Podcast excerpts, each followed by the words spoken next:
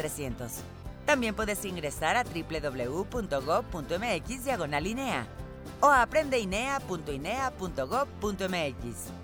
Instituto Nacional para la Educación de los Adultos. Secretaría de Educación Pública. Gobierno de México.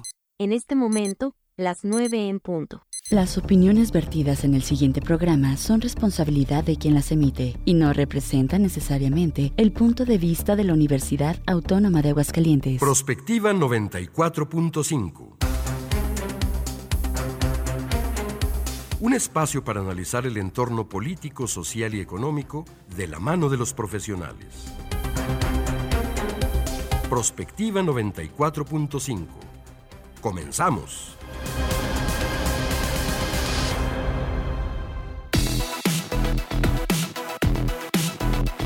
Muy buenos días. Bienvenidos a Prospectiva 94.5. Gracias por estarnos acompañando esta mañana de martes. Es 28 de noviembre de este año 2023.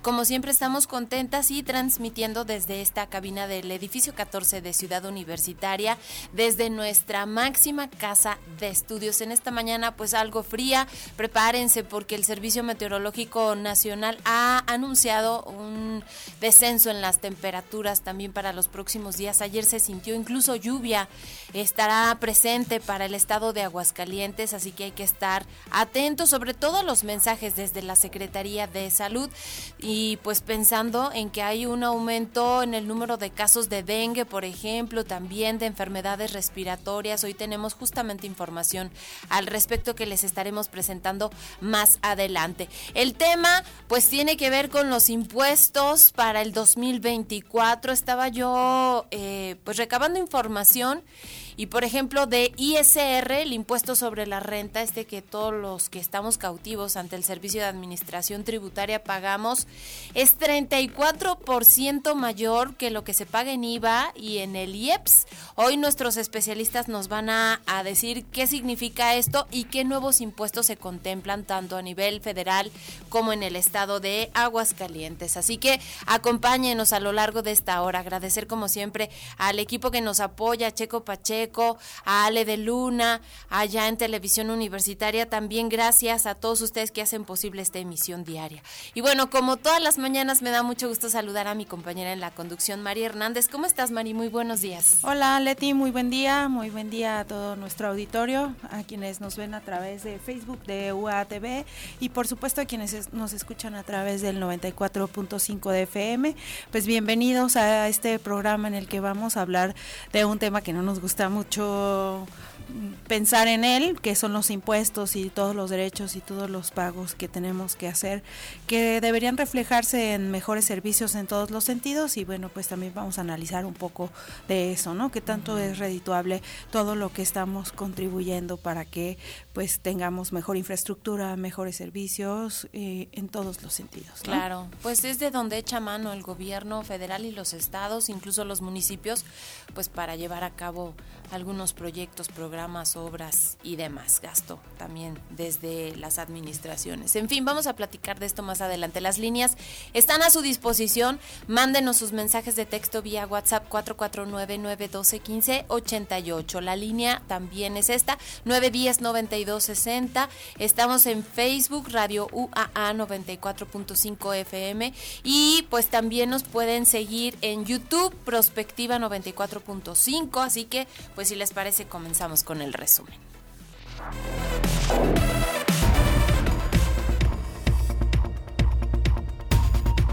Pues el segundo tribunal colegiado de distrito del Poder Judicial de la Federación resolvió a favor de la Secretaría de Educación Pública. Ayer se emitió un comunicado justamente a través del cual pues ya se distribuyó incluso a las escuelas sobre esta queja que interponen contra el auto de amparo concedido por el juez quinto de distrito referente a la suspensión de la distribución de los libros de texto gratuitos en Aguascalientes. La queja es la 138 diagonal 2023 presentada por la SEP y bueno, fue declarada fundada por unanimidad revocando así el acto impugnado que había otorgado amparo a la Asociación Civil Consejo de Laicos de la Diócesis de Aguascalientes contra la entrega de los materiales educativos. El juicio de amparo, admitido a trámite el pasado 29 de agosto por el Juzgado Quinto de Distrito, fue desestimado en segunda instancia.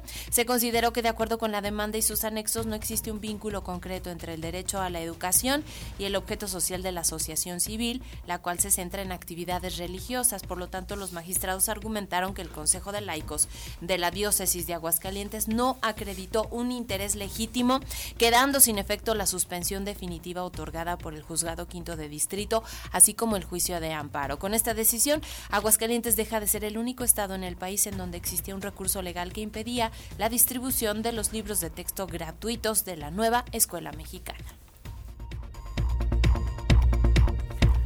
Aguascalientes comenzó la semana con 401 casos confirmados de dengue. Hasta ayer lunes se tenían notificados 854 casos probables de dengue, 401 de los cuales ya fueron debidamente confirmados con estudios de laboratorio, siendo de esos 388 autóctonos o locales y 14, no, perdón, 13 importados, con 51 personas hospitalizadas y solo un deceso ocurrido en una menor de 12 años de edad que fue presentada de manera tardía para su atención en el hospital. El reporte de la Dirección de Inteligencia en Salud destaca de que de los 388 casos autóctonos que se contabilizan hasta el momento, 351 de ellos resultan ser ambulatorios, es decir, que las personas infectadas por los vectores no presentaron mayores complicaciones, no tuvieron que ser hospitalizadas por, por su estado de salud y bueno, el resto sí tuvieron alguna atención médica más especializada.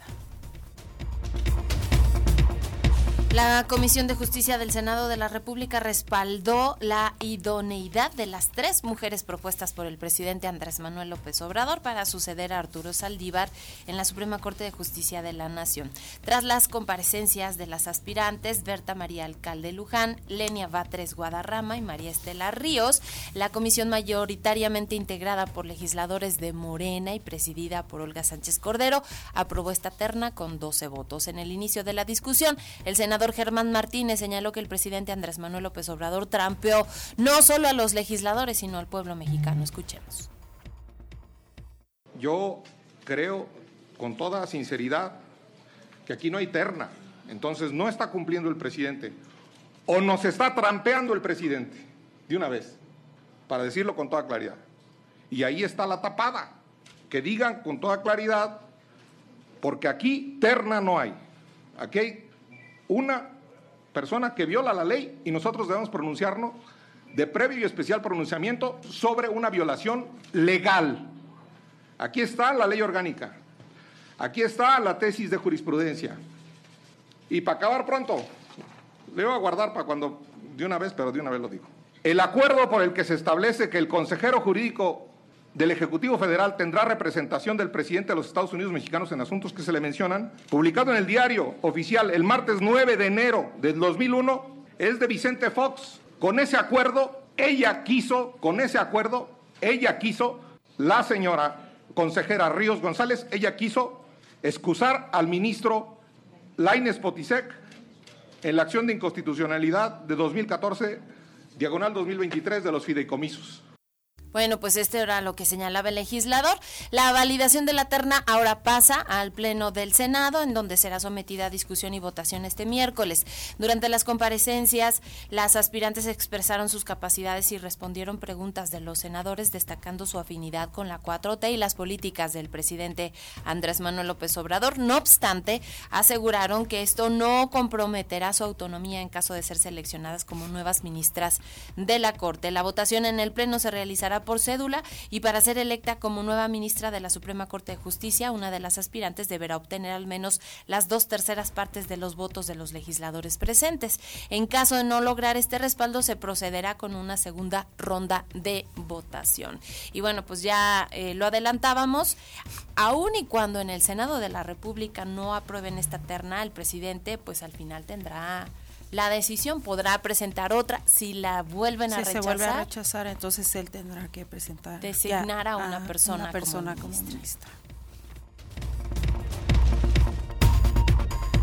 Los casos de virus sincital respiratorio han aumentado en México en las últimas semanas. La Secretaría de Salud emitió un aviso epidemiológico en el que informó que hasta la semana 45 se habían registrado 271 casos de BSR en el país. Este es un virus que causa infecciones respiratorias como bronquitis y neumonía y que, bueno, ha causado alarma porque se presentaron muchos casos, sobre todo en China, en menores de edad. Y es más común, como aquí bien lo decíamos, en los niños menores de un año, pero también puede afectar a adultos. Los síntomas del BSR incluyen fiebre, tos, dificultad para respirar y silbidos en el pecho. En el caso de México, las autoridades sanitarias creen que el aumento de casos de BSR se debe a una combinación de factores, entre los que se incluyen la disminución de la inmunidad a este virus en la población debido a la pandemia de COVID-19, la circulación de otros virus respiratorios como el de la influencia y el COVID precisamente, y el cambio climático que está provocando que las temperaturas sean más cálidas en invierno, lo que favorece la transmisión de virus respiratorios. Y bueno, pues Israel y Hamas han acordado extender este alto al fuego por dos días más en un avance que podría producir la liberación de docenas de rehenes adicionales y el ingreso de más ayuda salvadora de vida en Gaza, desgarrada por la guerra. Esta decisión ofrece un raro atisbo de esperanza sobre un posible final del conflicto que ha causado un derramamiento de sangre sin paralelo ni eh, precedente, según Naciones Unidas. El anuncio fue hecho por el vocero del ministro catarí del Exterior, Majed Ansari, en el el último día de la tregua original de cuatro días entre Israel y Hamas. Indicó que la extensión lograda por mediación de Qatar permitiría el envío de ayuda adicional a la franja de Gaza y liberar al mayor número posible de rehenes y prisioneros y con suerte podría conducir a un alto al fuego permanente. Después del anuncio catarí, Hamas confirmó haber acordado una extensión de dos días bajo los mismos términos, aunque hace unos momentos veíamos en algunos medios ya internacionales que Israel se está preparando para un ataque todavía más fuerte más fuerte. Bueno, ya con los rehenes eh, liberados, pues podría ser un poco más, agresivo, más violento en contra de la franja de Gaza.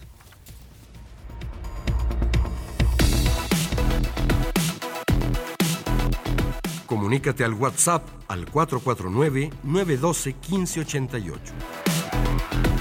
Búscanos en Facebook como Radio UAA o en Instagram Radio UAA 94.5 FM.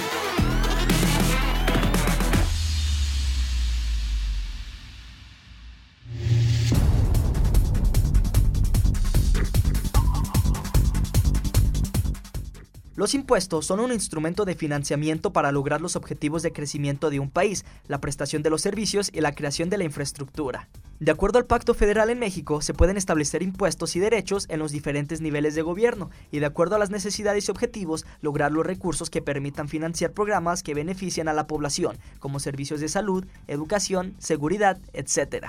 En las leyes de ingreso para el 2024 de la Federación, el Estado y el municipio, y a pesar de que la narrativa en todos los niveles ha sido la no existencia de nuevas cargas tributarias, se han contemplado algunos aspectos que se convertirán en erogaciones extraordinarias o más costosas para los contribuyentes. Por ejemplo, en la Ley de Ingresos Federal se contempla un impuesto al ahorro. Adicionalmente, se ha establecido el incremento del peaje en carreteras con un incremento del 3% y un incremento a los concesionarios de aeropuertos del 5 al 9%, que seguramente se cargará al usuario final de los servicios aeroportuarios. En lo local se realizará, por ejemplo, el cambio de placas a los vehículos automotores y recientemente el municipio dio marcha atrás al impuesto del 1.2% que se pretendía cobrar respecto al valor de donaciones y herencias, que en principio fue planteado para destinarlo a una mejor prestación de servicios públicos. ¿Cuál será realmente nuestra carga tributaria? ¿De qué manera vemos reflejados estos pagos con servicio de calidad o infraestructura adecuada para el desarrollo del país. De este y más temas hablaremos hoy en Prospectiva 94.5 FM. FM.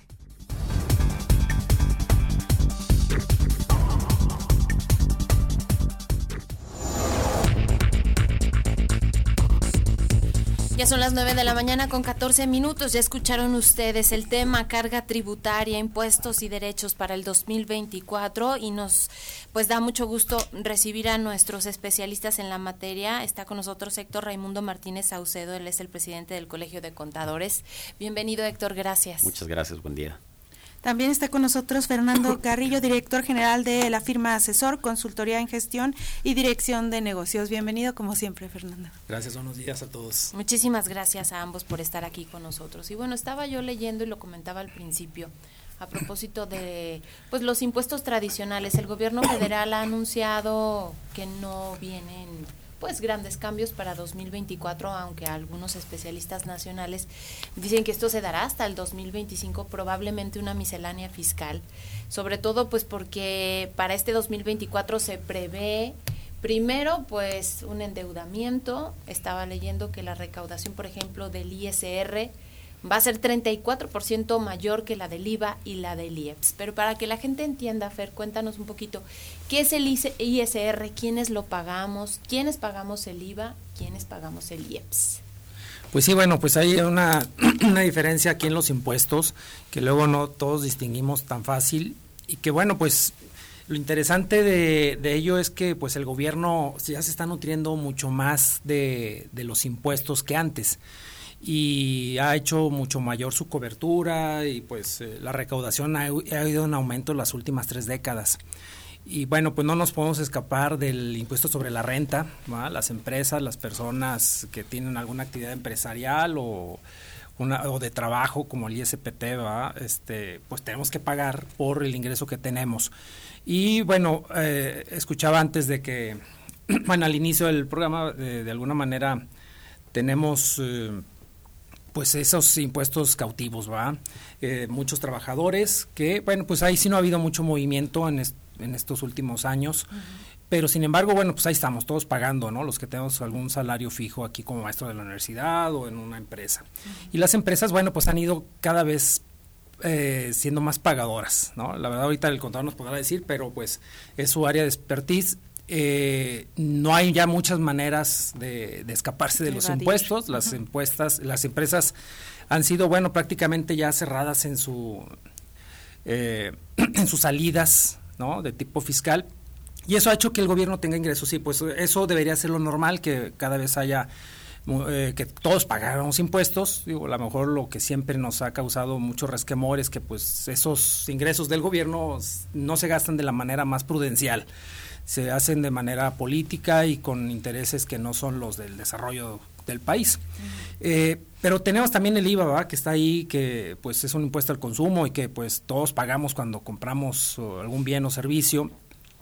Y también ha ido incrementando su, su recaudación eh, Hacienda.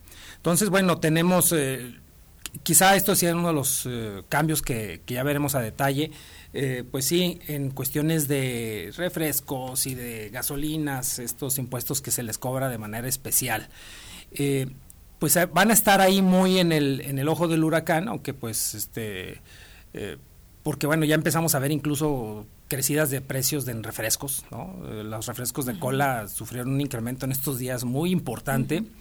Y bueno, pues yo creo que están también adelantando que que va a haber mucho más de este tipo de impuestos también como cautivos. tenemos ese esa propensión a consumir ciertos productos, ¿no? Y que pues no nos vamos a escapar de ello o que tienen una demanda poco inelástica que pues bueno, pues los vamos a consumir y entonces el gobierno pues aprovecha. Eh, estaba viendo, por ejemplo, los vehículos, que esto ya es histórico, un vehículo aquí en México que anda en un precio promedio de 450 mil pesos, aquí se vende aquí a ese precio. Ese mismo vehículo en la India cuesta 250 mil pesos, ¿no? En, términos de pesos.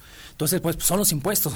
Dices, ¿dónde más está? Pues, es el mismo vehículo y se sigue vendiendo y se vende aquí, se vende bien ese vehículo. Es un eh, es un vehículo de aquí de una empresa que está aquí enfrente de la universidad japonesa y, dices, caray, eh, pero eso lo tenemos ya de décadas. Eh, estamos amarrados por muchos lados los consumidores con los impuestos y al parecer, bueno, que no haya incrementos eh, nos da un respiro. Sin embargo, yo creo que el contador nos avisará de, que siempre hay detallitos en estas, en estas leyes, no hay eh, muchos cambios. Hay algunos beneficios, ¿no? También, mm, aquí a los universitarios les toca que pues va a haber en la cuestión de derechos eh, un descuento importante para las, este, ¿cómo se llama? cuando uno ya se titula, el, permiso que da las cédulas profesionales, etcétera, hay un descuento que pues, es importante, ¿no? 200, 300 pesos que te ahorres, pues son buenos, pero tampoco son muy significativos. Cuando te vas a, a, titular y vas por esos trámites, pues ya es lo de menos, ya lo que quieres es sacar esos, esos gastitos. Pero bueno, va a haber un respiro para ciertas eh, comunidades. Eh, específicas. Y bueno, pues estos son los principales impuestos ¿no? que tenemos ahí en el, en el escenario, que aunque no sufren realmente cambios sustanciales, bueno, pues lo que sí vemos que el cambio es que cada vez somos más los que, pagamos o eh, Hacienda tiene mucho mayor control de, de que no haya tanta evasión. Sigue habiendo, digo, la informalidad está ahí, lamentablemente no se ha acabado, pero los que andaban entre azul y buenas noches, eh, que pues son formales, pero se escapaban de alguna manera del pago de impuestos, pues prácticamente ya no lo hay. Y hemos visto, pues tú lo dijiste ahorita, el incremento en la recaudación de un año para otro de ISR, pues es muy importante. Está muy activa la actividad, la, eh, como la autoridad fiscal y trabajando bien. Es una de las áreas que no ha dejado de trabajar de manera muy eficiente. No de ahorita, tiene 30 años modificando su sistema y se ha ido perfeccionando sin embargo, bueno, pues hay que tomar la decisión política de pues que todo el mundo le entre. Y en, en, ese momento que todos paguemos impuestos, bueno, pues este también todos podremos exigir al gobierno que haga un gasto de esos impuestos que ayude realmente pues al desarrollo, al crecimiento de nuestra nación. Y ahorita, bueno, pues nomás la mitad levantamos la voz, ¿no? La otra mitad, pues está muy contenta sin, sin pagar realmente grandes eh, contribuciones. No se escapan al IVA, ¿verdad? Porque todos siendo consumidores. Todos pagamos IVA. Todos pagamos, ¿no? Pero, bueno, eh, de alguna forma creo que hay que ir considerando que esa tributación eh, se ha hecho cada vez más robusta, más fuerte. sí, le, pues les duele a los que no eh, dejan de pagar algo, ¿no? Cada vez está más, más estricta la, autoridad, ya haciendo un trabajo más eficiente, sobre todo de tipo digital, electrónico, eh, con muchos algoritmos, mucho control, que no deja de a veces de equivocarse, pero bueno, ya cada vez el margen de error es menor.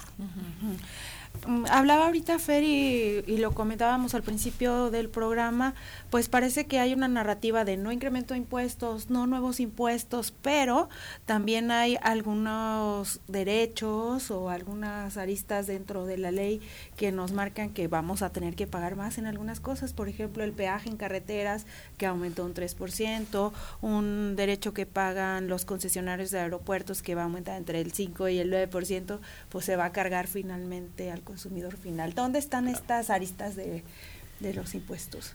Mira, eh, la razón principal eh, pues es la inflación. O sea, muchos impuestos se ven impactados justamente en el tema eh, inflacionario. Lo comentaba ahorita, hay un incremento en, en el impuesto, en el IEPS, el que se carga refrescos, bebidas alcohólicas, cigarros, sí, en función a qué? A la inflación. Una inflación estimada, vamos a andar cerrando por ahí del 5.5, 5.7%. Entonces, en base a esta inflación, van a incrementar. No se cambian los impuestos, sin embargo, las leyes reconocen que este incremento de inflación se verá reflejado en un incremento en, las, en los impuestos. Entonces, sí, el IVA sigue siendo al 16%, el, el ISR al 30% corporativo y el 35% a las personas físicas, pero la inflación sí le pega directamente a unos impuestos e indirectamente a otros impuestos. ¿Cuál es el caso? Oye, pues va a haber un incremento en sueldos. Naturalmente, pues se tiene que dar este incremento al final de año. Bueno, pues la comisión ahí de salarios determinará cuál será el salario mínimo para el próximo año y este incremento en los salarios, pues obviamente nos lleva al impuesto sobre la renta, que es una tasa progresiva, al momento de recibir o percibir más eh, ingresos, no hay una modificación en la tabla, entonces se van a pagar obviamente más, más impuestos sobre la renta. Entonces, no hay una modificación en el impuesto en sí, pero el efecto inflacionario ocasiona que se pague más, más impuestos. Entonces, muchas veces el incremento que vemos reflejado, vamos a incrementar un 10% eh, en sueldos, pues no es directamente el 10% lo que se recibe, porque una parte de eso se va a destinar al pago de impuestos.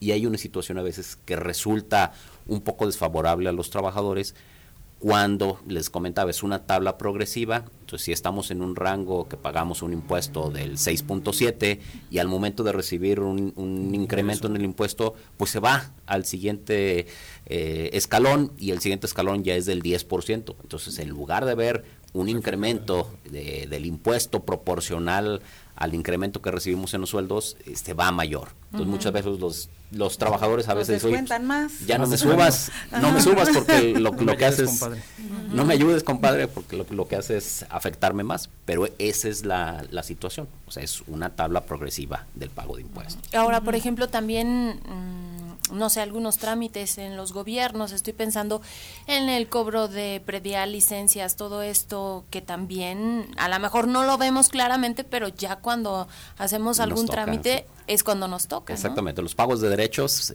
bien comentaba, hay algunos descuentos, pero la generalidad, volvemos a lo mismo, es, es un incremento y uno de los principales que a veces este, se comenta y no lo vemos porque no es un trámite que hagamos tan seguido, el pago de derechos por, este, pasaporte. Mm. lo sacas de a lo mejor cada seis años, vas, diez años vas y, lo revendas y cada vez que vas, hijo, te sorprende porque tan, tan caro el pago de los derechos del pasaporte, pues sí, cada año este, pues hay que ir reconociendo que pues, va subiendo la inflación, va subiendo el pago de derechos, no lo vemos comúnmente, pero es un costo que se va incrementando este año con año con las administraciones. Se hablaba mucho del impuesto al ahorro que este año se va a poner a ciertas inversiones de alguna de alguna cantidad hacia adelante, ¿no? Sí. Mira, es a lo mejor una, una poquito eh, mal manejado porque en realidad el impuesto siempre ha existido, es un impuesto sobre la renta que se paga por las inversiones que se tienen. Sube la tasa de retención, se incrementa la tasa de retención, que es cada vez que me pagan los intereses cada mes, el banco me hace una retención. Sí hay un incremento en la tasa de retención, sin embargo, cuando yo presento mi declaración anual, me voy a tener que ir a la misma tasa de impuestos del 35% máximo, y ya dependiendo de los ingresos que tenga, pues tendré que pagar la diferencia, o en algunos casos tuve deducciones autorizadas, pues me saldrá un saldo a favor. ¿A cuáles personas sí les afectan? A todas aquellas personas que únicamente tienen ingresos por esos eh, intereses, porque ellos sí nada más van a pagar ese impuesto este, sobre la renta, vamos a llamarle, se vuelve un impuesto definitivo, entonces si incrementa la retención, es un impuesto definitivo y sí les, sí les pega, pero no es un nuevo impuesto, es el mismo impuesto, solamente cambia la retención, es el llamado impuesto a los a los ahorros. Sí, mal manejado que si es un incremento al impuesto este a las personas que tienen su dinero ahorrado pues sí pero en algunos casos quienes presentan su declaración anual presentarán el impuesto y pagarán la diferencia y no lo verán más que un poco en el flujo porque les retienen un poco más, pero en la declaración anual pues pagarán menos porque acreditan lo que ya les Ahora también depende de los montos, ¿no? Que tenga la gente ahorrada. Pues sí, bueno, ahorita como decía el contador, bueno, hay gente que pues tiene grandes inversiones y a veces nomás vive de eso, de sus rentas. Y, y, es un poquito el gobierno quiso pues cobrarse a lo chino. tengo más flujo de efectivo, ¿va? cobro desde antes una retención mayor. Aquí lo preocupante era que pues iba a subir hasta 1.48, que sí, ya, ya representa un dinerito bastante fuerte de flujo efectivo, pero al final se echaron para atrás y quedó en punto 50 me parece y andaba en 1.5. Entonces sí subió tres veces, eh, ya no es tan significativo, de, todos modos va a tener más dinerito líquido el gobierno por esas inversiones y pues se ha de ver buenas y, cuantiosas eh, inversiones por ahí guardadas que están en el ambiente especulativo, en el ambiente también de los ahorradores, que tú puedes tener un dinerito en una cuenta que te está dando interés o bueno, en un pagaré, lo que sea, ¿no? Y bueno, pues sí, eh, no, no vas a tener ese ese flujo efectivo, que una partecita se va a ir para el gobierno, pero al final, pues hacemos cuentas con el gobierno y nos tiene que o devolver o ponernos a mano, ¿va? Porque en realidad sí no subió el, no subió el impuesto, pero eso pues sí le afectó a la gente y además sí hubo un mal manejo mediático de, del tema, porque pues parecía un contraestímulo al, al ahorro, y que bueno, en estos tiempos también hay que decirlo, tenemos unas tasas de CETE y de referencia muy altas de Banco de México, arriba del 11.25, pues para muchos ahorita sí es un buen negocio, es decir, mejor no meto dinero a hacer empresa, lo meto a, al banco a que me den un interés. Y ese interés pues bueno, pues sí se va a ver mermado. En el corto plazo, ¿no? Cada mes pues voy a recibir menos, el gobierno se va a hacer de más dinerito y luego pues va a tener que regresar seguramente para muchos que pues bueno, pagan su impuesto y les va a quedar de ver. Siempre ha habido una discusión con respecto a la importancia de que el impuesto al valor agregado o al consumo sea el que, digamos, que empareje todo este tema de la informalidad. ¿Qué tanto sí podemos eh, trabajar en ese sentido y, y, en realidad podría ser viable? Mira, es un impuesto, eh, como bien comentas hoy, del que no nos, no nos escapamos y me permitiría aquí hacer un, un, una acotación. El, no es realmente que todos no nos, no nos este, escapemos, porque cuántas veces no hemos ido a las copias, al negocio pequeño y alguna situación. Ah, ¿quiere factura? Ah, pues entonces lo cobro el 16% de IVA. Pues entonces, ¿qué está sucediendo con el otro 16? Cuando la misma le reconoce que el impuesto es general y no tendrá distinción y se le cargará a todos los productos. Entonces, ahí, por ahí hay una parte de la economía informal que viene por la entrada de todos esos productos este, de, de una forma ilegal al país que se comercializan. Entonces, sí es una, un impuesto que sí ayudaría en la generalidad si se pagara efectivamente por todos. Y hay unos ciertos productos en los cuales, pues, por ayuda a la economía familiar, pues no se tendrían que, cargar alimentos y, medicinas, pero sí, eh, abriendo más la base, pagando todos, pudiera haber un impuesto menor, este menor del 16% que pudiera ayudar a las, a las finanzas públicas. Son las 9 de la mañana con 30 minutos. Tenemos que hacer una pausa. La línea está abierta. 449-912-1588. Allá háganos llegar sus mensajes de texto o háblenos. En Facebook, Radio UAA 94.5 FM. Vamos a este corte, regresamos con más. Prospectiva 94.5. Sintonizas 94.5 FM. Radio UAA, proyección de la voz universitaria. Los vapeadores pueden ser muy atractivos y fumar te hace sentir grande. Pero si lo haces, vivirás 10 años menos. Fumar te hará sentir angustia, te vas a deprimir, no dormirás bien y para aliviarte vas a querer otro cigarro vapeada, aunque sepas que la adicción te está matando. Porque si fumas o vapeas, el cáncer destruirá tu lengua, tu garganta, tu sistema digestivo y seguramente tus pulmones. Si te drogas, te dañas. La felicidad que necesitas está en ti, con tu familia, tus amigos y la comunidad. Secretaría de Educación Pública. Gobierno de México. Los delitos sexuales cometidos contra menores de edad ya no caducarán ahora serán perseguidos y sancionados así hayan transcurrido años, incluso cuando la víctima ya sea adulta. Con esta reforma al Código Penal Federal, las y los diputados aportan el instrumento para mantener el ejercicio de la acción penal en delitos sexuales. La no prescripción de estos delitos en agravio de menores de edad representa un importante avance en el combate a la impunidad. Porque México eres tú. Legislamos para todas y todos. Cámara de Diputados, Legislatura de la Paridad, la Inclusión y la Diversidad. Esta es la historia de una niña que vendió gelatinas para ayudar a su familia. Rebelde y decidida, huyó del maltrato a la Ciudad de México y se convirtió en ingeniera y jefa delegacional. Aclamada por los ciudadanos, sorprendió a México al convertirse en la líder esperada. Ella sabe lo que cuesta salir adelante y quiere que para ti sea más fácil. Esta es la historia de Xochitl Mensaje dirigido a militantes del PRD dentro del proceso de selección interna. PRD. Mensaje dirigido a militantes y simpatizantes de Movimiento Ciudadano. Soy Samuel García, el que crees que conoces por los memes o por el sueldito de 50 mil pesos. Te invito a conocer a el nuevo Samuel, el gobernador de Nuevo León, el de Tesla, el que trajo inversiones por 42 billones de dólares, no millones, billones. El que en dos años, en dos años hizo lo que nadie en 40. Lo nuevo es hacer posible lo imposible. Si no me crees, pregunta Pregúntale a Nuevo León. Samuel García, el precandidato único a presidente. Movimiento Ciudadano. Habla Alejandro Moreno, presidente nacional del PRI. Cuando en los gobiernos priistas impulsamos el turismo, no pensamos en el partido, pensamos en México. Cuando creamos el Infonavit, no pensamos en el partido, pensamos en tu patrimonio. Cuando creamos el sistema de becas para estudiantes, no pensamos en el partido, pensamos en tu superación. Los priistas no somos perfectos, pero damos resultados y sabemos gobernar. Propaganda dirigida a militantes y simpatizantes del PRI. Con los votos de los diputados federales y senadores del Partido Verde, se logró la mayoría para aprobar la reforma constitucional que garantiza que los programas sociales del presidente López Obrador sean un derecho permanente. Y año tras año, los diputados del Verde votan para otorgar recursos suficientes para la pensión universal de adultos mayores, el apoyo económico del programa Jóvenes Construyendo el Futuro, las becas bienestar para todas las familias con hijos en educación básica y la beca universal para estudiantes de preparatoria La 4T también es verde. Partido Verde. Votar libremente es tu derecho. Si te presionan para votar por algún partido político o candidatura o te condicionan la entrega de un programa social a cambio de tu voto, denuncia. Existen sanciones para quienes cometen este tipo de conductas que van desde multas hasta cárcel. Acude ante la Fiscalía Especializada o marca al 465-958-9001 o por correo electrónico a delito electoral arroba fiscalía-aguascalientes.gov.mx. Fiscalía Especializada en Delitos Electorales de Aguascalientes.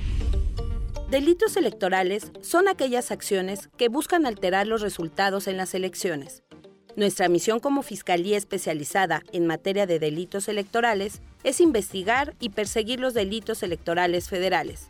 Denúncialos a la FICEL a través de FICETEL al 800-833-7233 y ficenet.fgr.org.mx. Fiscalía General de la República. Son las 9 con 35 minutos.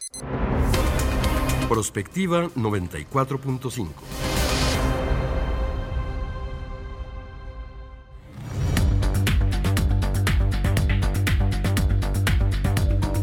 Las 9 de la mañana con 35 minutos estamos ya de regreso y estamos platicando cosas bastante interesantes en la pausa. Por ejemplo, pues algunos mm, pues mecanismos, argucias le dan la vuelta. Las personas, por ejemplo, decíamos algunos negocios que cuando tienen terminal te cobran eh, un impuesto extra que no debería de ser y nos platicaba contador justamente que incluso agencias, o sea, este tema da para mucho porque además es una irregularidad que se puede denunciar ante la Conducef. Es correcto, las mismas leyes reconocen que es un precio que debe de incluir el, el impuesto y es un precio general. O sea, no es válido que cuando vas a algún negocio ofrezcan un producto y cuando pides la factura te diga, ¿quiere con factura? Entonces le cobro el 16% más. Eso es, es completamente ilegal. O inclusive, como comentábamos ahorita, cuando vas a algún lugar y quieres hacer el pago con la tarjeta, te cobran la comisión a ti. Bueno, deberían de incluirlo en el costo del producto que ellos están, están ofertando vemos realmente reflejados en nuestros servicios, en el bienestar, en cuanto a temas de seguridad, de salud, etcétera, todo lo que estamos pagando como impuestos? Pues no, no, no. Y vamos a ver, por ejemplo, un ejemplo muy, eh, vamos a decir, actual.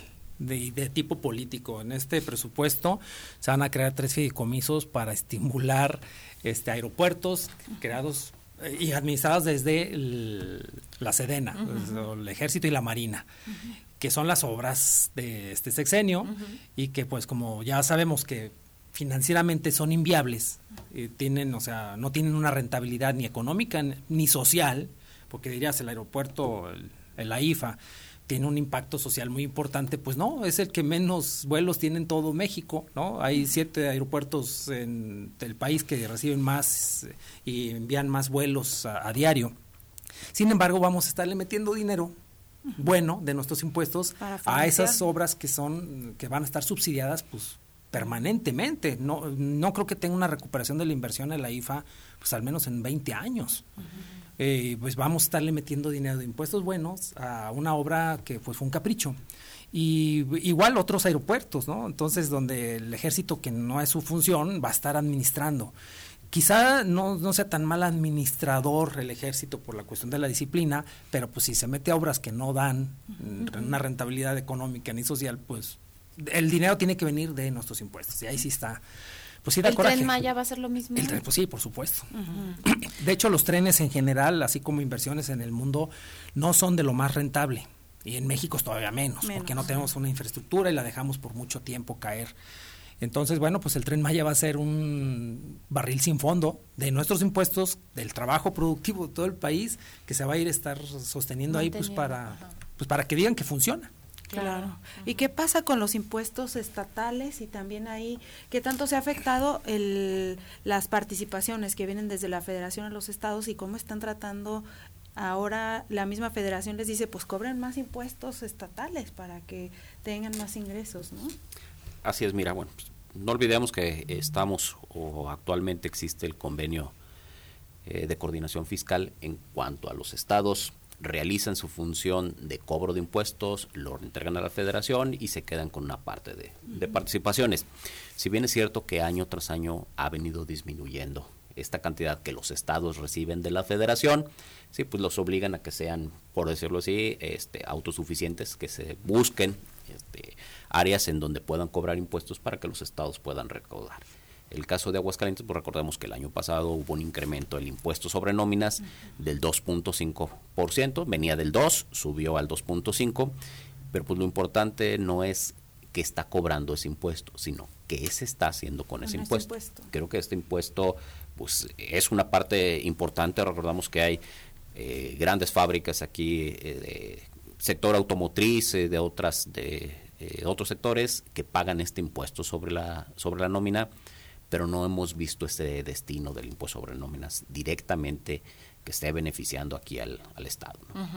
¿Qué va a pasar con el tema del endeudamiento? Porque, bueno, durante el arranque de esta administración había dicho el presidente que no, que no iba a endeudar al país, pero bueno, pues como viene el cierre de las obras, las pilares de esta administración, pues tiene que inyectar recursos y como no son suficientes, pues ya va el empréstito, ¿no? Pues esto fue como la versión antigua del año de Hidalgo, que no guardando proporciones, pero mm, pues unas pocas virtudes del presidente a nivel acciones fue precisamente no endeudarse al inicio, siempre se endeudó, ¿eh? pero no tan fuerte.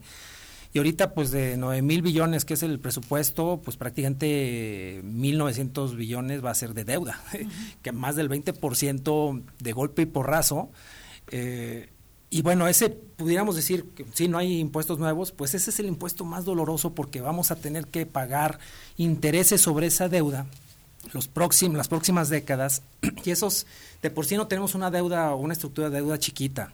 Entonces le agregamos eh, una cantidad histórica y entonces pues tarde que temprano eh, los flujos de efectivo de los próximos gobiernos pues no van a tener dinero para poder destinar a educación, a carreteras, a salud, a seguridad van a tener que disminuir sus presupuestos o pensiones. ¿Por qué? Pues porque tenemos deuda también. Entonces es impuesto que no se ve, es un impuesto invisible. Pero esos intereses todos vamos a tenerlos que seguir pagando impuestos, pero con menos servicios y de menor calidad. Que ya lo vimos en la Ciudad de México. Este, el sistema de transporte colectivo metro, pues sufrió durante las últimas décadas de falta de inversión. No se le metió dinero para destinarlo a otras cosas de tipo político y pues ya vimos los resultados, ¿no? Los desastres humanos y y materiales que ha tenido el metro y que bueno, no son fruto de un sabotaje, pues es no hay, no hay mantenimiento, no hay dinero. Pues eso que está pasando allá nos va a pasar en el futuro a todo México, ¿va? Porque pues bueno, pues con esa deuda va a ser una losa muy importante que llevar, con la cual vamos a tener un compromiso y pues aunque hemos tenido una reestructura de los impuestos, hay que decirlo, pues hoy se paga prácticamente la mitad de los ingresos del país son vía impuestos, no lo eran antes. Uh éramos una economía petrolizada, entonces teníamos casi el 44% de ingresos por el petróleo, y hoy ya no se ven por aquí. Y lo hicieron bien antes, dijeron, nos va a tender a bajar esto, entonces vamos cobrando más impuestos. Sí, está bien, es correcto.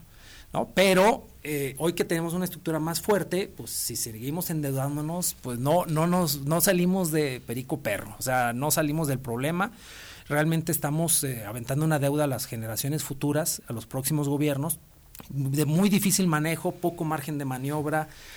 Caray, es, y ahí sí el impuesto, si ahorita ya vemos servicios malos, seguridad es malísima en el país, digo, que esté tomado más del 60%, Salud. ¿no? Salud, eso es innegable, el desastre humano es tremendo. Eh, entonces, el seguro social colapsado, el ISTE, salubridad, mm, con instalaciones viejas, poca inversión, no hay medicamentos. Entonces, bueno, es, es muy complicado. Eso lo estamos viendo ahorita tal vez por un tema de ineficiencia. Agréguenle una deuda importantísima como la que estamos hoy históricamente tomando para el año que entra, ¿no? Que va de 1.7 billones a 1.9, que es el tope que pusieron. Pero pues es un dineral, el 20%, pues prácticamente estamos endeudándonos la mitad de lo que eran antes los ingresos petroleros.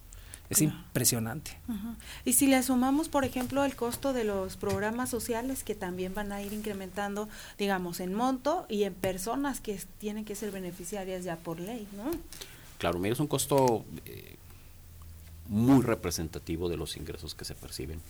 recordemos que pues va cambiando la estructura demográfica de los países. En determinado momento, si seguimos eh, la línea de lo que está sucediendo en Europa, pues esta pirámide demográfica se invierte cuando se hacen más grande las personas mayores y pues va a haber una necesidad de estarles pagando todos los servicios, este, apoyos, pensiones. Si seguimos bajo esta línea, no va a haber dinero que, que alcance. Entonces va a ser imposible mantenerlo no va a haber dinero, no va a haber trabajadores que soporten esta, esta carga. Entonces, si se sigue bajo la misma línea de estar dando el dinero y los apoyos sin una justificación, sin que se vea realmente una mejora, eh, no se va a ver. Al día de hoy lo vemos nosotros, el, el análisis que hacemos es, bueno, muchas de las personas, de adultos mayores que reciben las pensiones, realmente las tienen en sus casas, los familiares, reciben la pensión y les quitan la tarjeta y son los, los menores o son los, este, los, hijos quienes disfrutan. Realmente ellos no están viendo ese, ese dinero. Entonces, ¿qué hacen? Pues los hijos dejan de trabajar porque reciben la pensión del papá. Entonces, esto no está llevando a ningún lado. Se está destinando mucho dinero que está siendo mal aprovechado. Y esto hay que agregar el tema de las, los sistemas de pensiones, del IMSS, del ISTE, que también están pues mermando y que van a traer un problema grave, si no es que ya lo estamos viviendo. Yo creo que ya lo estamos empezando a, vivir, ya inclusive pues hubo reforma el año pasado en el tema de, de, pensiones, se empieza a cobrar más, se va a ir actualizando el costo para los trabajadores, que realmente lo pagan los patrones, para las pensiones, porque es, es eh, insuficiente el dinero que se tiene las, para el pago de pensiones. ¿Qué tan eficiente, el SAT ha sido cada vez más eficiente, pero qué tan eficientes hemos sido nosotros como ciudadanos también para ver el tema de la deducibilidad de nuestros impuestos, para hacer nuestras declaraciones, etcétera, etcétera?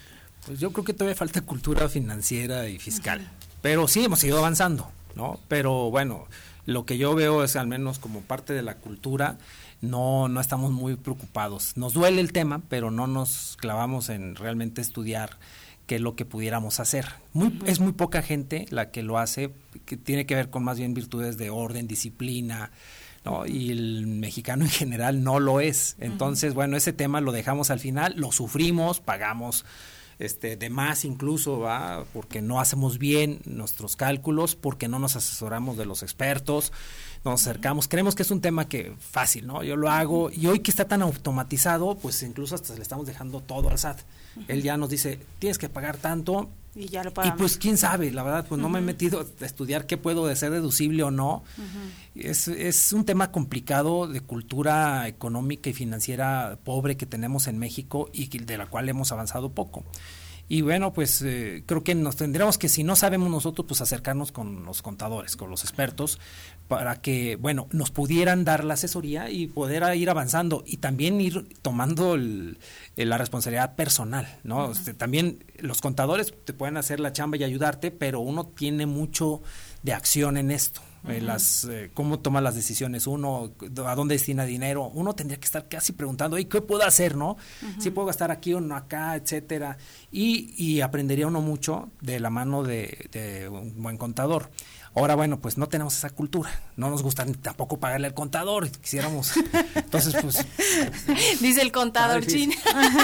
Pero, ¿qué, qué este, tips nos puedes dar para precisamente ir haciendo pues esa cultura, ¿no? Ir viendo durante el año cuáles son las cosas que podemos deducir, cómo podemos gastar, etcétera. ¿Qué sí podemos deducir o qué no? Yo creo que, y bien lo comentaba, es la cultura. Recordemos que al día de hoy existe un CFDI y que este CFDI debe de cumplir ciertos requisitos. Oye, ¿qué tipo de gasto lo voy a utilizar? Pues muchas veces vas y pagas con el médico o, los servicios este, clínicos, eh, te dan la factura. Oye, ¿qué uso? Pues póngale gastos o no, no me sé el, el, código postal, no pido factura. Entonces, todos estos gastos son gastos que podemos meter en, nuestras deducciones personales, en nuestra declaración anual. Sin embargo, no tenemos la precaución de pedirlos correctamente, revisar que me los expidan correctamente para que cuando llegue mi declaración sí estén considerados. es eso, es la cultura de no poder eh, pedir, no esperar la factura, no dar los datos correctos, no revisar lo que me están entregando y pues hay que cumplir ciertos requisitos. ¿Cuándo los podemos pagar en efectivo? ¿Cuándo los debemos de pagar con una tarjeta, este, un eh, transferencia o cheque? Esa es la parte importante. Y dos, bien lo comentaba, oye, hay muchos gastos o eh, inversiones que la propia ley nos permite disminuir. Oye, me puedo a todos vamos a llegar a retirarnos y todos queremos una, una pensión que sea suficiente el día de mañana que dejemos de trabajar, bueno, pues todos estos ahorros pues los puedo meter por ahí en una este, cuenta de ahorros y que cumpla con los requisitos para estar haciendo estas aportaciones para el plan de, jubilación y estas aportaciones pueden ser deducibles de impuestos. pero es un tema que no hacemos la cultura. No tengo la cultura de contratar un seguro de gastos médicos. Entonces, ¿qué estoy? Pues estoy pagando los eventos y muchas veces me sale más caro el pago del evento, porque tuvo los niños este, o nosotros mismos algún accidente, el tener la precaución de un seguro.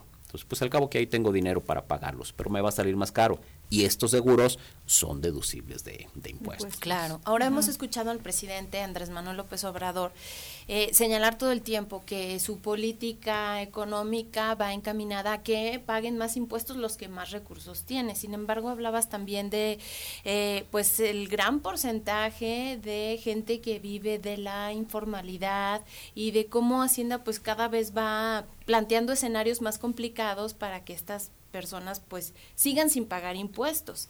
Decíamos también algo bien importante en la pausa, pues a lo mejor México no es el país que paga más impuestos, pero eh, pues tampoco tenemos adecuados servicios, seguridad en carreteras, en fin, como que si a lo mejor quien, a quienes nos tienen cautivos estuviéramos viendo que efectivamente estos impuestos están siendo bien utilizados en todo lo que necesitamos, no habría tanto pues repudio, ¿no? Al tema de Hacienda, al pago de impuestos, etcétera. Pues sí, eh, las iniquidades son lo que nos rige en México. Eh, sí, hay una tendencia en el mundo a impuestos a los ricos o a las grandes capitales.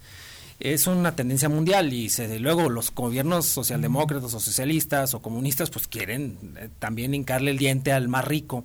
Sin embargo, ya viendo la realidad, por ejemplo, Elon Musk los últimos cinco años, sumando todos sus ingresos, ha pagado una tasa impositiva del 3%, ¿no? mientras que una persona en Zimbabue puede estar pagando el 48% de impuestos.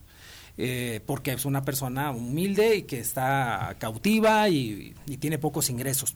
Y aquí en México pasa igual, los más ricos pues tienen despachos muy grandes de tipo fiscal, jurídico, corporativo, que buscan la manera de, pues bueno, este, optimizar el pago de impuestos. Y a veces, pues, eh, en proporción, pagarían menos que muchos que, que sí, pues no nos queda de otra más que pagar. No hay, no hay la asesoría o no, o no tienes tampoco las salidas, las estructuras este, jurídicas eh, corporativas. Pero también, bueno, pues tenemos ahí esas audiencias o mercados electorales que no les quieres tocar porque finalmente es carne de cañón para las elecciones y que hoy estamos eh, lamentablemente incrementándolos. ¿no? Ahorita que hablábamos del efecto de las pensiones, y como quiera es un tema de justicia social, pues que la gente mayor que no tenga una pensión, pues se le des una transferencia de recursos del gobierno, pues para que pueda tener algún recurso y consumir y salir de una situación apremiante. Pero tenemos también mucho recurso a los jóvenes y hoy los jóvenes están siendo afectados en su conducta laboral, bien no quieren trabajar. Hay, un montón de rotación en las empresas. Y, de por sí ese es un problema que siempre ha habido y hoy se ve incrementado porque pues para qué trabajo si aquí entre los tres hermanos ya tenemos no sé X dinero al mes y con eso la libramos, ¿no? Y entonces ya no los quiere, ya no hay esa movilidad social, ese ímpetu por ir a trabajar, buscar eh, la chuleta. Y bueno, ahí sí los impuestos, que son eh, muy cuantiosos en esas eh, poblaciones juveniles, de becas, que no son las becas como tradicionalmente las conocíamos, ¿verdad? donde pues es una beca al mérito, al esfuerzo ah, deportivo, académico, alguien que se esfuerza, por supuesto que hay que ayudarlo, ¿no? Nuestra universidad tiene ese tipo de apoyos también de becas y, y además de que tiene un costo social muy importante, pero no, el hacerlo de manera indiscriminada a todos, bueno, pues de repente no está ayudando mucho a la animosidad ni a la fuerza de trabajo. Somos un país donde nuestra estructura demográfica está cambiando y hoy todavía tenemos ese bono demográfico en sus últimas etapas. O sea, se va a acabar y hoy lo estamos echando a perder, lo estamos contaminando, lo estamos enviciando. ¿No? Diciéndole, ¿para qué trabajas, no? Pero también es una tendencia mundial la famosa pensión universal y hay que tenerla en cuenta, o sea, no, no nos vamos a escapar de ello, estamos en esa dinámica, híjole, tarde que temprano, este, pues bueno, a lo mejor el trabajo va a disminuir para todos, efectos de la economía 4.0, robotización, eh, inteligencia artificial y pues todo el mundo va a tener que recibir estas transferencias de gobierno. Entonces, en Alemania ya se empieza a discutir, ¿no? La, allá hubo un referéndum para decir impuesto de pensión universal para todos o nada más para los que la necesitan. Este, y bueno, están en esas discusiones en los países más avanzados. En nosotros no, pues ya, ya nos adelantamos a ellos de una manera más política y rústica, pero bueno, es el mismo tema. Claro. Igual que en Francia también se está discutiendo, por ejemplo, el tema de la edad, ¿no? Que de la edad en cuanto a pensión precisamente por este bono demográfico que para ellos pues ya prácticamente se acabó. ¿no? Y, ha cambiado. El día de hoy pues cargamos con, con pensiones de gente que todavía se pensionó muy joven y tiene una vida ha crecido la expectativa de la, de la vida de las personas. Entonces, todo esto va a orillar a esto, a que se haga un análisis realmente en qué momento dejan de o dejamos de ser eh, laboralmente productivos y podemos entrar a una, a una pensión. O sea, hay que hacer también ese análisis. en qué momento ya será. Y pues buscar los servicios, no, no, no lo hemos hecho hasta, hasta el día de hoy, pero pues hay que buscar los servicios y los lugares en donde las personas puedan retirarse de una forma digna. ¿no? Ya estamos casi en la recta final de este espacio. Yo quisiera que nos pudieran dar algún comentario ambos a propósito de pues lo que viene, ¿no? Para 2024, quizás 2025 escuchaba yo algunos analistas nacionales que hablaban de que tiene que venir una miscelánea fiscal, una nueva reforma sendaria y pues mecanismos que van a complicar porque al final pues yo creo que todo lo estamos sintiendo, ¿no? Lo que ganamos nos alcanza cada vez para menos, entonces, ¿qué podemos hacer o, o, cómo podemos pues tratar de proteger nuestras finanzas, por ejemplo. Sí, es una realidad que la inflación no, no bajó, o sea, bueno, se controló, pero sigue alta y que va a seguir alta en el 2024. Y también que, bueno, la reforma fiscal es una necesidad desde hace décadas y hay que entrarle de manera integral. Es un tema complejo donde los especialistas tienen que este, trabajar de la mano de los políticos y ya no sea un solo tema político. Y los ciudadanos también tenemos que empezar a participar y levantar la mano de, pues, bueno, qué país queremos. Pero también tenemos, esa es la realidad que tenemos eh, postergada desde hace décadas. Pero vienen también cambios muy importantes y ese a lo mejor es otro tema. ¿No? Este, viene una cuestión de crisis económica global que se está gestando. Hay muchos indicadores que nos hablan de que puede ser la gran crisis que va a tener la humanidad y también vienen por otro lado paralelo, como si fueran dos vías del tren, la crisis y por otro lado pues ya están los sistemas que se están desarrollando a nivel internacional pues para poder dar ese gran reseteo económico donde pues a lo mejor se desmonetizan las economías donde se, las monedas eh, son CDBCs o sea Central Bank Digital Currencies o de monedas digitales emitidas por bancos centrales y que pues venga una era de total control donde ya Hacienda ahora sí le va a cobrar a todos ¿no? Pero donde también vamos a perder toda la libertad que nos daba el efectivo y que de alguna manera también va a haber la sobrevigilancia, eh, donde muchos derechos humanos se van a perder, pero eh, el gobierno va a tener un control total. Creo que estos dos temas ahí están, están en la agenda, de hecho es una agenda internacional. Agustín Carstens empuja la de la de las CDBCs, desde el Banco Internacional de Pagos, por otro lado, pues también vemos que guerra, petróleo, en fin, en el mundo no estamos exentos. México también tiene una serie de dificultades muy serias. Eh, va a llegar a colapsar la economía. Entonces, como la conocemos hoy, al menos quizá en los próximos años ya no vamos a ver eh, o hablar de estos temas. ¿no? la cosa viene de un cambio radical, pero a lo mejor tendríamos que verlo en otro momento. Claro, adelante. Efectivamente, yo creo que es un tema... Eh, interesantes a dónde se está moviendo la economía y a dónde tendría que moverse el pago de los, de los impuestos. Va a desaparecer la economía como la conocemos o como veníamos conociéndola y que al día de hoy las leyes están hechas para ese tipo de economía que estaba. está cambiando. Viene una economía digital, ya el día de hoy ya no hay una economía nacional donde se pagan los impuestos en el territorio nacional. ¿Cuántas empresas están basadas eh, de un, temas digitales. Este, digitales. en otras jurisdicciones, buscan paraísos fiscales, hacen operaciones? Entonces ya hay que ir caminando hacia eso, ¿no? Los pagos de, de impuestos eh, en términos digitales. Y también creo que no podemos olvidar, México no ha hecho mucho este, sobre este tema de los eh, impuestos verdes, ¿no? O sea, se está generando mucha contaminación, este, nos estamos acabando el, el planeta, el tema ambiental, y no hay impuestos. Zacatecas ya tiene una legislación por la emisión de, de, gases. En San Luis Potosí acaba de promulgarse. Aguascalientes no hay nada de, impuestos. Hay muchas industrias, nos estamos acabando y no hay este impuesto. Al final de cuentas, el día de mañana vamos a tener la necesidad de estar cambiando nuestra forma de vivir. El IEPS, en lugar de ser para los cigarros que dañaban, los, los refrescos, eh, pues va a tener que existir un impuesto verde que justamente contrarreste pues todo el efecto que le estamos haciendo al, al planeta. Claro. Ya será tema de discusión para otra Otro mesa. Muchísimas gracias a ambos por habernos acompañado. Gracias, Fer. Gracias, contador. Gracias a ustedes. Y gracias, Mari. Nos vemos mañana. Gracias, nos vemos mañana. Mañana también vamos a hablar de un tema interesante. Vamos a hablar del etiquetado de los productos, de los sellos y de cómo se están distribuyendo productos procesados o no dentro de las escuelas. Así es. Así que acompáñenos en punto de las 9 de la mañana. Gracias a Checo Pacheco, Ale de Luna, la gente de UATV, María Hernández Leti Medina. Les deseamos un excelente martes. Prospectiva 94.5. Un espacio para analizar el entorno político, social y económico de la mano de los profesionales.